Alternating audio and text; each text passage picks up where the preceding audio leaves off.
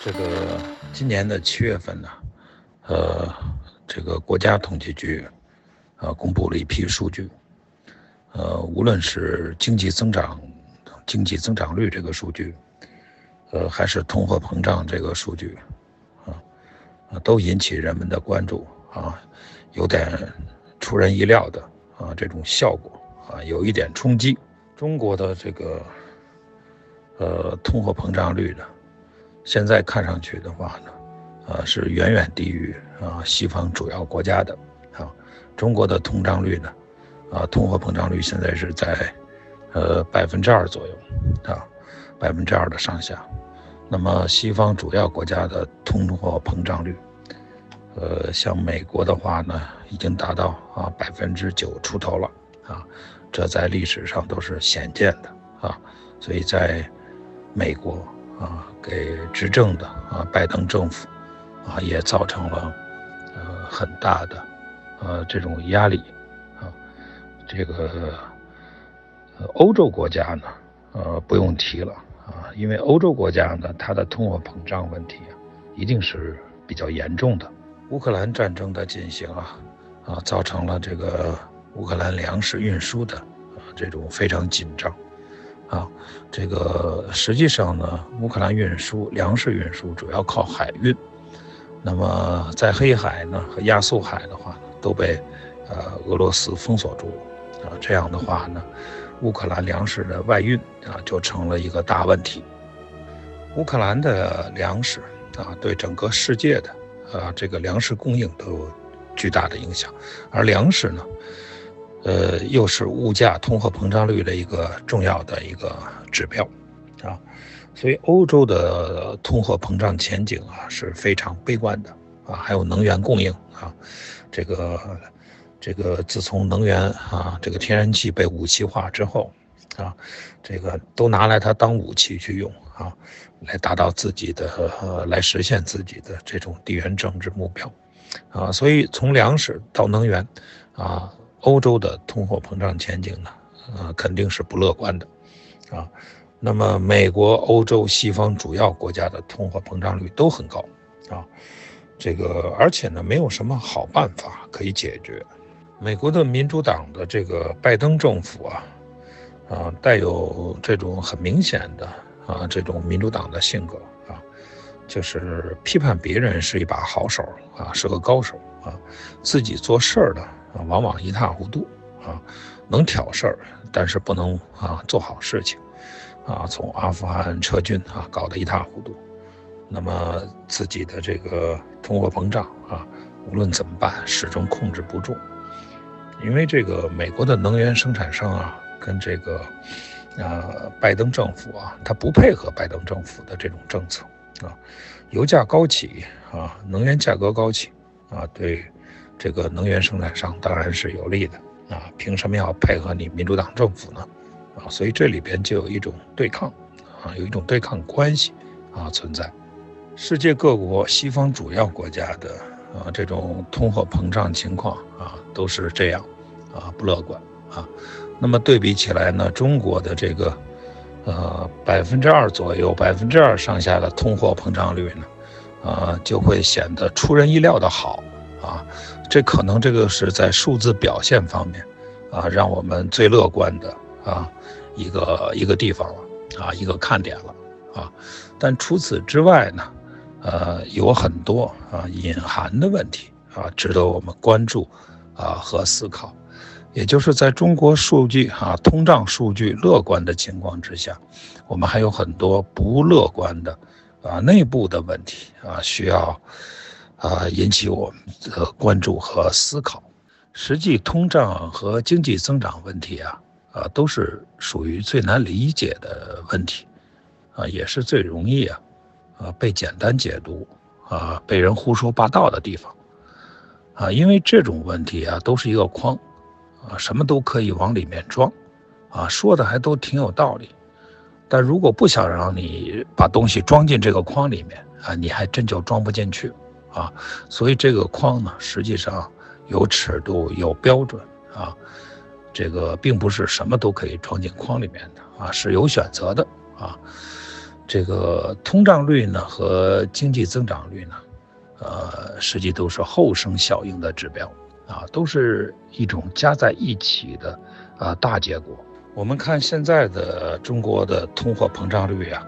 呃，好像百分之二上下啊，这个数字呢啊不算太高啊，尤其是呃跟其他国家呃比较起来啊不算太高，啊啊，但是这个里边的问题啊。啊，可是不少，啊，可是不少，啊，这个中国的这个通货膨胀率呢，实际要跟中国的这个经济增长率啊，啊挂起钩来看，啊，一旦挂起钩了，我们就能够，呃，比较，呃，合适的啊去解读啊现在的这个通货膨胀率，啊，这个指标，这个百分之二，啊上下的这个指标啊就可以被解读了。啊，我们现在的经济增长率啊，啊是百分之二点五，这个经济增长率的数字啊，可以说是空前的低啊，空前的低啊，非常低的一个经济增长率啊。经济增长率这个啊，同样是一个后效后生效应啊指标啊，后生效应的指标是一种结果啊，它意味着现在的经济活动啊，啊实际处于一个严重的低潮期。啊，这个很多经济活动呢是没有正常开展的啊，处于这样的，呃，一种接近于冻结或者被冻结的，啊，这样的一种状态啊，所以那个经济增长率的这个数字，啊，百分之二点五才会这样低啊。那么经济活动处于低潮期，很多经济活动没有开展，啊，交易没有发生。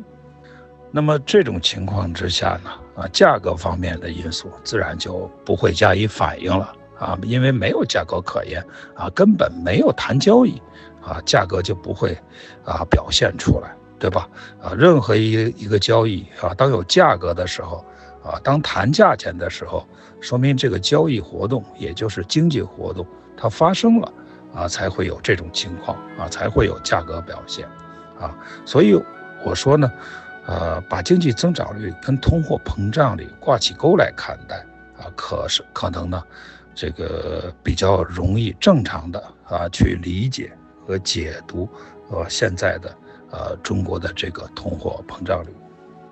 实际的这个中国的这个通货膨胀率低啊，实际是由于啊这个中国经济增长率啊比较低啊，这是主要的原因啊，这是我个人的看法。啊，那么在我们的现实环境当中的话，呃，我们还可以看到啊，更多的潜在的啊这个价格啊上高上涨的这种现象啊，价格上涨的这个上起的啊上翘的这些现象的话，呃，现在在经济环境当中实际是非常多的啊，比如说现在这个机场的这个啊燃油附加费。啊，呃，从今年二月份到现在啊，短短的五个月的时间里面，啊，燃油附加费呢啊，呢已经是五连涨，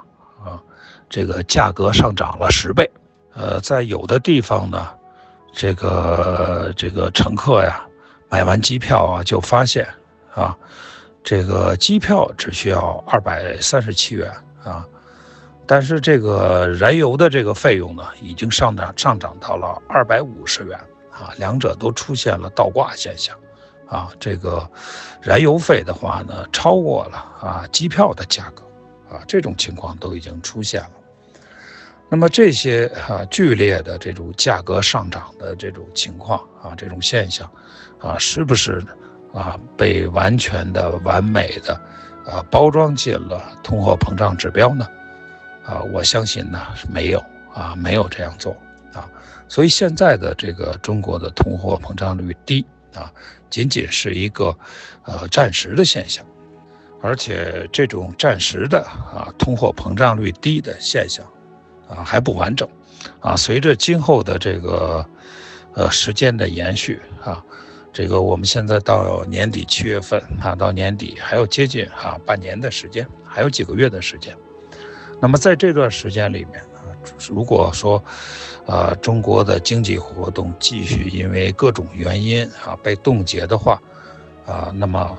这个所以中国的通货膨胀率呢还可能啊被进一步的扭曲啊，